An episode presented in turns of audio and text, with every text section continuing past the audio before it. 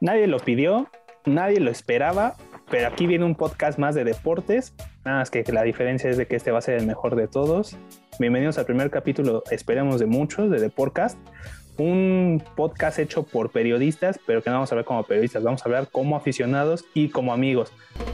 Ok, ok, ok, sí. Probando equipo de sonido. Uno, dos, dos, tres, tres. Sí, sí, sí. Ok, ok, ok, sí. Ok, sí, uno, estamos aquí esta noche. Sí. Aquí esta bonita fiesta, esta.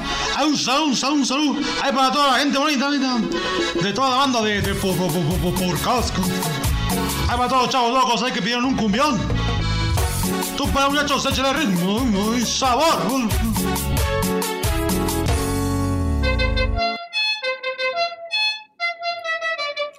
Ahorita en este primer episodio me acompañan cinco de los mejores periodistas del medio deportivo, empezando por mi Braxican mexicano, mi buen Zulbarán. ¿Cómo estás, Carlos? ah, qué, qué, bonita presentación. Pues acá andamos muy bien. Esperemos que, que nos escuchen eh, mucho, que nos hagan más famosos ya de lo que somos. Y pues acá le vamos a dar, vamos a mandarle el balón al, a, uno de los grandes, a uno de los que va a mantener la cordura en este, en este programa, el, señor, el maestrazo, José Moreno. Un saludo a todos, buenas noches. Pues un placer estar rodeado, sobre todo primeramente de amigos, bien lo comentaba ahí Axel, amigos y sobre todo también conocedores de deportes, ¿no? Pero bueno, sobre todo esperemos que nos divirtamos hablando sobre deportes y el buen Migue que anda por allá, creo que en Miami. ¿Qué tal? ¿Qué tal? ¿Cómo están? No, pues un gustazo. Y pues un gustazo platicar aquí con todos ustedes. Yo soy Miguel. Y también ya llevo algo de tiempo en, los medios, aunque ahorita estoy un poquito empolvado, pero bueno, pues vamos a, a estar aquí un rato desestresándonos y platicando con ustedes. Y vámonos con, con mi querido Luisinho. Hola, ¿qué tal a todos? La verdad, un placer estar rodeado de todos ustedes. Es, es un gusto siempre hablar de deporte. Creo que el, es lo que más nos apasiona y pues transmitirlo ahora desde, desde un punto de vista de aficionado, pues todavía mejor. De, no sin antes eh, presentar también a Manuel, a Manu, mejor conocido como Manu, que es también una pieza importante del proyecto. Creo que de todos yo soy el más emocionado porque vuelvo a convivir con todos ustedes, muchachos. Después de salirme de récord, creí que no los volvería, volvería a encontrar, pero pues ya este nos hemos presentado. Ahora sí que pues vamos a darle a lo que venimos, ¿no? A hablar de deportes. ¿Y qué les parece si iniciamos con la Eurocopa? Así que, Axel, ¿qué nos puedes decir de estos partiditos del sábado? Pues que es un fútbol de gourmet. Es, me parece que la Eurocopa es lo mejor que puede existir, más allá del Mundial. De hecho, el Mundial es una mamada, cabrón. O sea, la Eurocopa le gana nivel y para muestra pues, los partidos que va a haber. Aquí tengo la listita. Nada más, chéquense esto. El Francia contra Suiza, ¿qué les parece? Yo voy Francia, yo voy Francia. Ahí sí. Este, yo también te apoyo, mi Zulbarán. Yo también te apoyo porque para mí Francia es la favorita. O sea, más allá de que viene de ser campeón del mundo y que trae una generación dorada, que no se ve hace por lo menos unos 20 años, que se extinguió hace 20 años, ahorita están jugando, me parece que reservados y viene lo mejor de Francia. O sea, la pasaron un poquito complicado en, la, en, el grupo, que es el grupo de la muerte, por cierto. Pero me parece que ahorita van a despertar y van a demostrar que por qué son los campeones del mundo y por qué tienen a los dos mejores delanteros del momento, ¿no? Que está ahorita el presente del fútbol es Benzema y el futuro va a ser Mbappé. Y ya con eso Francia tiene para ser campeón. Pero ¿cuántos goles llevan? Entramos en esta euro. Dos. No, pues ya lo mataste. ya déjalo, ya está muerto. Por eso, es que güey, le estoy por diciendo, va a despertar, Esto- cabrón. O sea, Por eso se reservó, güey, se reservó, aguanten. A Suiza le clavan cinco cada uno, güey. Nada, nada más una pregunta de acá para José. ¿Cómo era campeón Tigres, José? ¿Jugando bien desde el principio o enganchándose No, en la- ya al final? En la liguilla era cuando ya explotaba, ¿no? Ahí está, ya viene la liguilla, güey. O sea, tranquilo. Y aparte ahorita, pues contra Suiza, me parece que va a ser un buen, un buen rival para lucirse. Y a partir de ese momento van a ver que Francia es la favorita. Creo que aquí muchos estaban diciendo que Italia. O sea, yo que la verdad es que no, no estoy de acuerdo en que, en que sean los dos mejores delanteros del momento en el caso de Benzema. No me parece que sea el mejor centro delantero en este momento. Este, ¿Quién te parece que lo sea? creo, creo que hay otros No, no quiero entrar en detalles ahorita porque no están jugando la Euro. JJ Macías, ¿no, güey? Ya, Getafe, güey. No, yo la verdad es que no creo que, que Benzema sea el... A mí me parece un muy buen de- delantero. Eh, es de mi gusto porque es cumplidor y es muy constante en el sentido de que no es de los que tengan muchos altibajos. No creo que, que sea este su, su mejor momento. Vaya, no creo que le alcance para ser el mejor del mundo. Sí creo que es amplio favorito eh, Francia en el partido contra Suiza, ¿no? Pero pues sí, o sea, a mí en lo particular me ha quedado de ver un poco esta euro en cuanto al nivel de algunas selecciones. Pero creo que, por ejemplo, yo esperaba mucho más de, de Inglaterra después del papel que hizo en el Mundial. Esperaba un poco más de España y básicamente eso y que Alemania también lo hiciera un poquito más digno. No me parece que Inglaterra sea un parámetro, güey, porque Inglaterra parece San Luis de Raúl Arias y eso ya tiene un ratito, o sea, no me parece. Nah, eh, yo, este, estoy de desacuerdo contigo porque, porque me parece que esta euro ha sido de las mejores, güey. A lo mejor ya me estoy, este, ya extrañaba tanto el fútbol de élite, pero me parece que esta euro está bueno. ¿Cómo ves. Luisito? Ah, creo que creo que la fase de grupo fue muy buena, tuvo tuvo partidos muy interesantes y hablando particularmente de, de Francia, eh, sentí que a lo mejor jugó la fase de grupos un poquito sobrada, como a sabiendas de que en cualquier momento se engancha Mbappé, Benzema y Griezmann y le ganan a cualquiera. Ahora en los octavos creo que ya viene la, la verdadera competencia y como lo como ya lo veníamos comentando, creo que esa esa esa parte del bracket está muy complicada con Francia, con España, con Bélgica, que para mí es la favorita Bélgica. Y no sé qué piense Zulbarán. Eh, oye, en un, en un hipotético caso, ese cruce va con. ¿Sería con Italia? Bélgica, Podríamos si- ver- si, Bélgica, si le gana a Portugal, va con Italia o Austria. Y en, y en una semifinal podríamos ver un, un Italia. Un Francia. Italia-Francia. ¿Sí, verdad? Y, y en cuartos, para mí va a ser Francia-España. No, ¿cómo Ya, crees? no, no, no creo, no Ah, creo que. España, sí, no. España Ah, no. a ver, Manu, estoy- estoy dile, dile, Manu, dile por Estoy favor que. ¿De verdad? ¿Vieron, ¿Vieron los tres partidos de Croacia en la fase de grupos? Mira, ahorita eh, Ya, ¿lo Sí, me ¿De parece. verdad? ¿De verdad? y- y me ¿Y, parece y que- viste los tres y viste los tres partidos de España en la fase de grupos? España no tiene gol, pero tiene fútbol. Ah, hijo, pasar No, la pelota de un lado a Croacia otro. tiene mucha más experiencia. Ah, no. Mira, es la última oportunidad de la generación, creo que de las mejores generaciones que tiene Croacia para ganar algo, ¿no? La mejor diría sí. Entonces, No, Es- ahí se va con la del 98.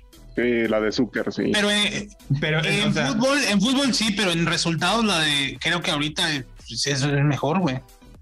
No, no sé es lo O es que el anterior, digo, sí, sí ya tenía. en 2018 fue su y- máximo logro. No, no creo que Croacia tenga para competir. Es que es, es, Para al- es ganar lo que tiene Eurocopa, que demostrar, que- Luisito. O sea, si está para dar un poco más, eh, esta Eurocopa es, lo tiene que demostrar. O sea, A ver, yo les voy a preguntar sea, algo. Les voy a preguntar. bueno, a ver, Miguel, Miguel, contesta. A ver, ajá. Si no es. Modric, Kovacic, Vida, Perisic, dime otro jugador de Croacia. Mira, lo que pasa es que Croacia tiene, son más cancheros que España, es a lo que yo voy.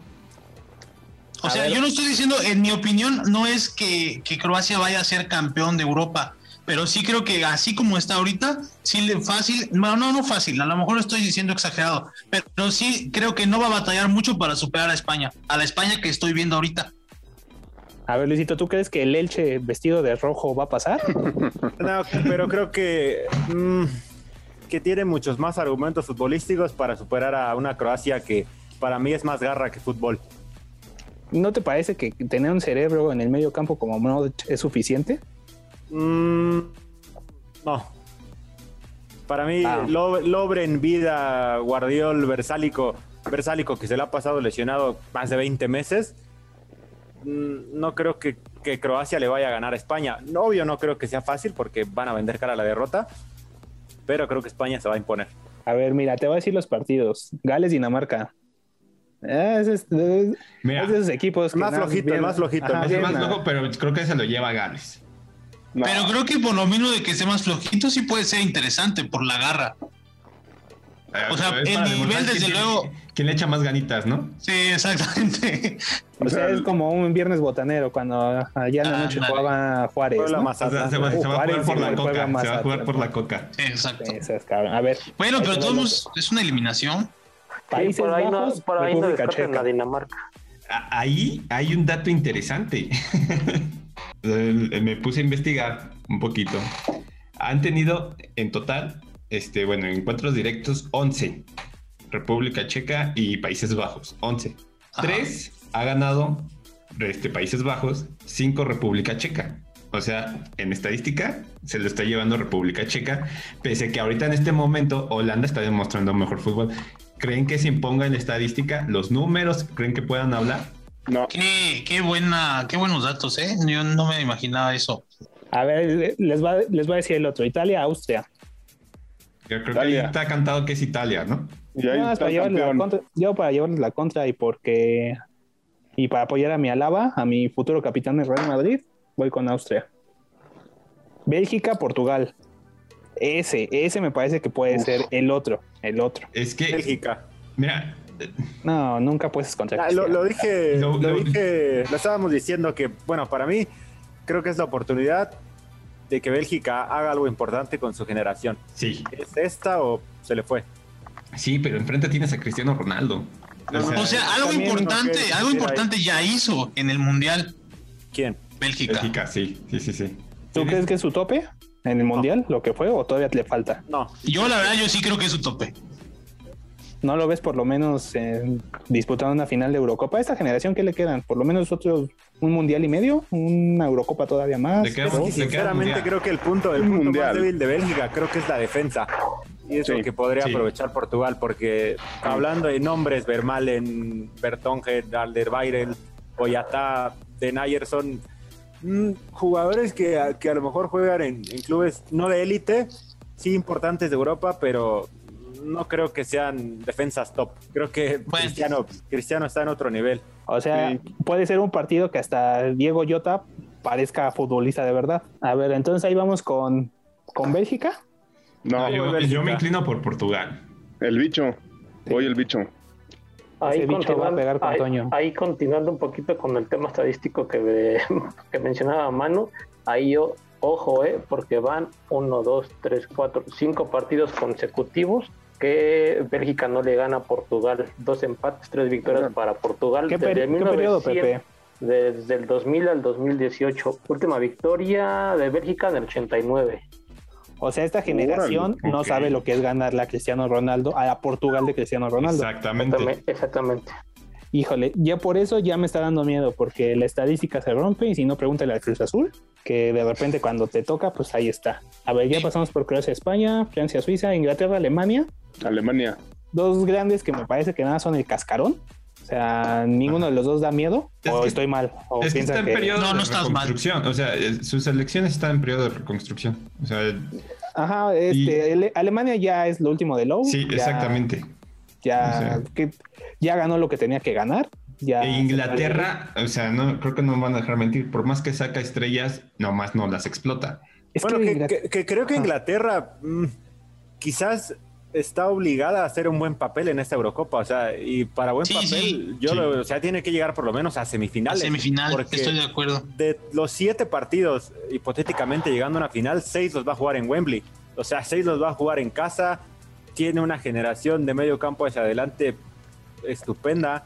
Es- Axel no me dejará mentir, con Sotway ese equipo no juega nada. O sea, Nada. no juega nada. Tienes a Sancho, tienes a Rashford, tienes a Kane, tienes a Foden. Tienes demasiado talento y no lo sabe explotar.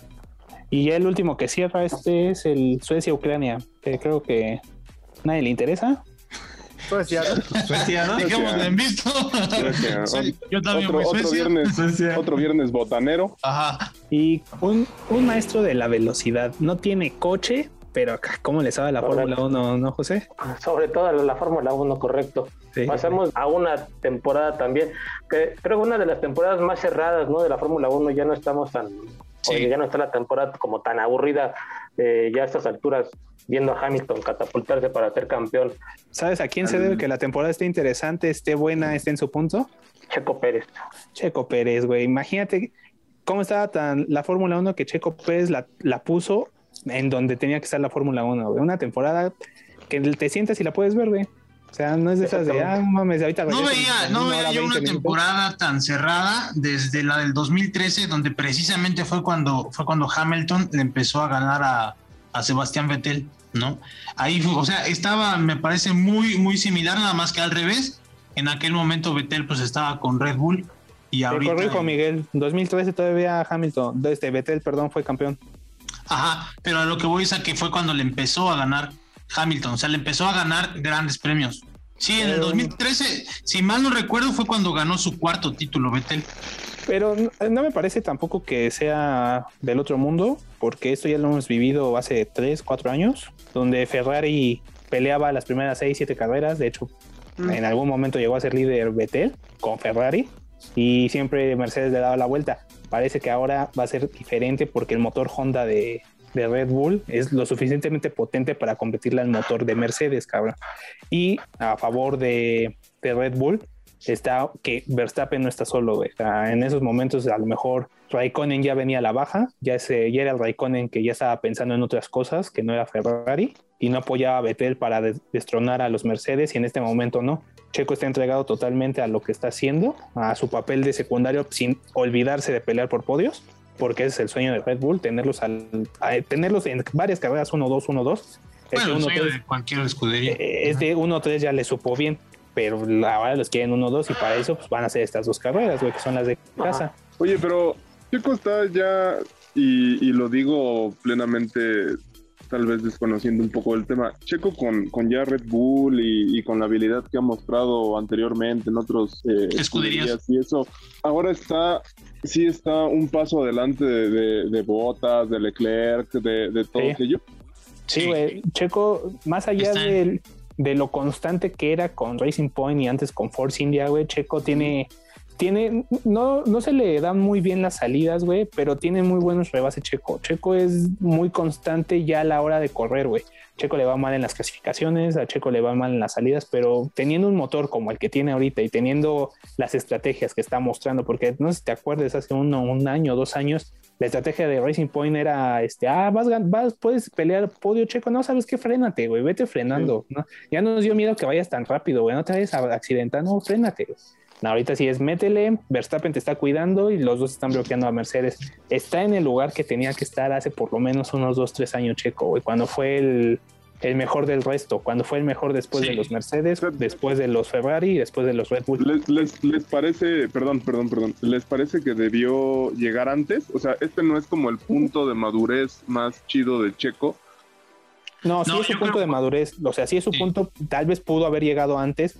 El problema es que a dónde, güey. ¿a qué equipo? A Ferrari que lleva a la baja, a un Mercedes que tenía los asientos ocupados. Se dio en el momento que se tenía que dar, güey. Red Bull Pues sí. por primera vez en mucho tiempo dijo no vamos a apostar por un piloto de casa. Y apostaron por Checo y es lo que les está saliendo, güey. Ver la sonrisa de Chris Corner Sí. cada, cada carrera, güey. Sí. No mames, lo hicimos lo, hicimos lo correcto, güey. Eh, como les decía, además de que, de que va en tercer lugar y por eso sí está, sí está demostrando ser mejor eh, piloto, por ejemplo, que Bottas, que es el secundario de Mercedes. Sobre todo la forma en que le saca provecho a las llantas, sea, sea por estrategia, desde luego, lo han, lo han arriesgado llevando al límite al carro y aún así él aguanta e incluso Horner ha reconocido precisamente esa habilidad que tiene para manejar aguantando las vibraciones que le producen las, las llantas pues ya bastante, bastante gastadas, ¿no? Que es lo que les permitió en, en el, en el Gran Premio de, de la semana pasada, Francia. pues que, que Max Verstappen hiciera dos paradas en pits y, y terminar la estrategia, ¿no? Una estrategia bastante, bastante buena. Y otra cosa que quisiera, o más bien otra persona que yo quisiera destacar, es sin duda Norris.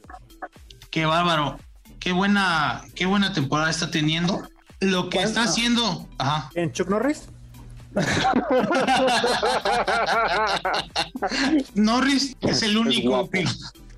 Ah, no sé, eh, es el único piloto que ha sumado en todas los, lo- las competencias de esta temporada, ¿no? Es el único, exactamente, es el único que ha estado en el top 10. Este, le sigue En todas, Checo, y, Checo este, y Verstappen. Con lo de Checo es impresionante, o sea, tiene que estar, tenía que estar aquí hace mucho, tal vez. Está en el momento exacto, sí. Y me parece que el Mercedes, el escudería Mercedes de ahorita es la más idónea para ganarle. O sea, un Hamilton que también ya sabe que va de salida, un Bottas que se siente Que está frustradísimo. Bottas, deja tú lo frustrado, está inseguro porque ya sabe que no va a seguir, güey. O sea, es obvio que ya no va a seguir. Y es tan obvio que no va a seguir que ya no quiere estar. En Francia, ¿qué les dijo? ¿Qué mierda se está pasando, güey? O Sí, sea, sí, ¿qué, sí. qué mierda les se dije, nunca me escuchan, les dije que era para dos paradas. Eh, eh, eh, esa relación está rotísima, sin duda. O sea, no sé si compartan conmigo, pero ahorita es- va a ser el año de Checo. Ese es el año de Checo. Justo lo dijo el jueves Verstappen. Dijo, yo quiero seguir trabajando con Checo. Yo quiero que sí. renueve. ¿Por qué? Porque lo va a hacer campeón, güey. O sea, si Y no sé si viste, no sé si viste, va a ser, si Verstappen es campeón este año, va a ser, va a ser gracias a Checo. se- se- 70% Verstappen, 30% Checo. Sí, está bien. Se tiene que Y poner también- un departamento, ¿no, Checo? Parece, Una casa. parece. Pero todo de ahí de más en fuera, creo que Checo es el mejor piloto de la historia de México, güey. Pues bueno, amigos, este, mucho. De, de- espérame otra vez, porque no quiero usar el este, güey. Bueno, amigos, pues este fue el. Este fue el, el primer show de Esperemos Muchos. Y digo show porque ojalá haya sido un espectáculo para, para ustedes como fue para nosotros. Nos estamos escuchando, los, los queremos leer. Si nos quieren buscar en redes, busquen a Miguel y ya después él les va a pasar nuestros contactos. Y Yo no tengo redes. entonces no, no nos escuchen. Nos vamos a escuchar entre nosotros mismos. ¿Cómo es posible que no el tenga manager. redes, güey? Tú eres el manager. Pero yo no tengo redes, güey. A mí no me gustan. Esperemos que no tengamos problemas con el copyright de la canción con la que nos vamos a despedir. Ahí escúchenla y ya nos escuchamos el siguiente sábado. Y si ya nos están escuchando otro día, pues esto salió un sábado. Ahí Nos búsquenos. banearon. Nos banearon.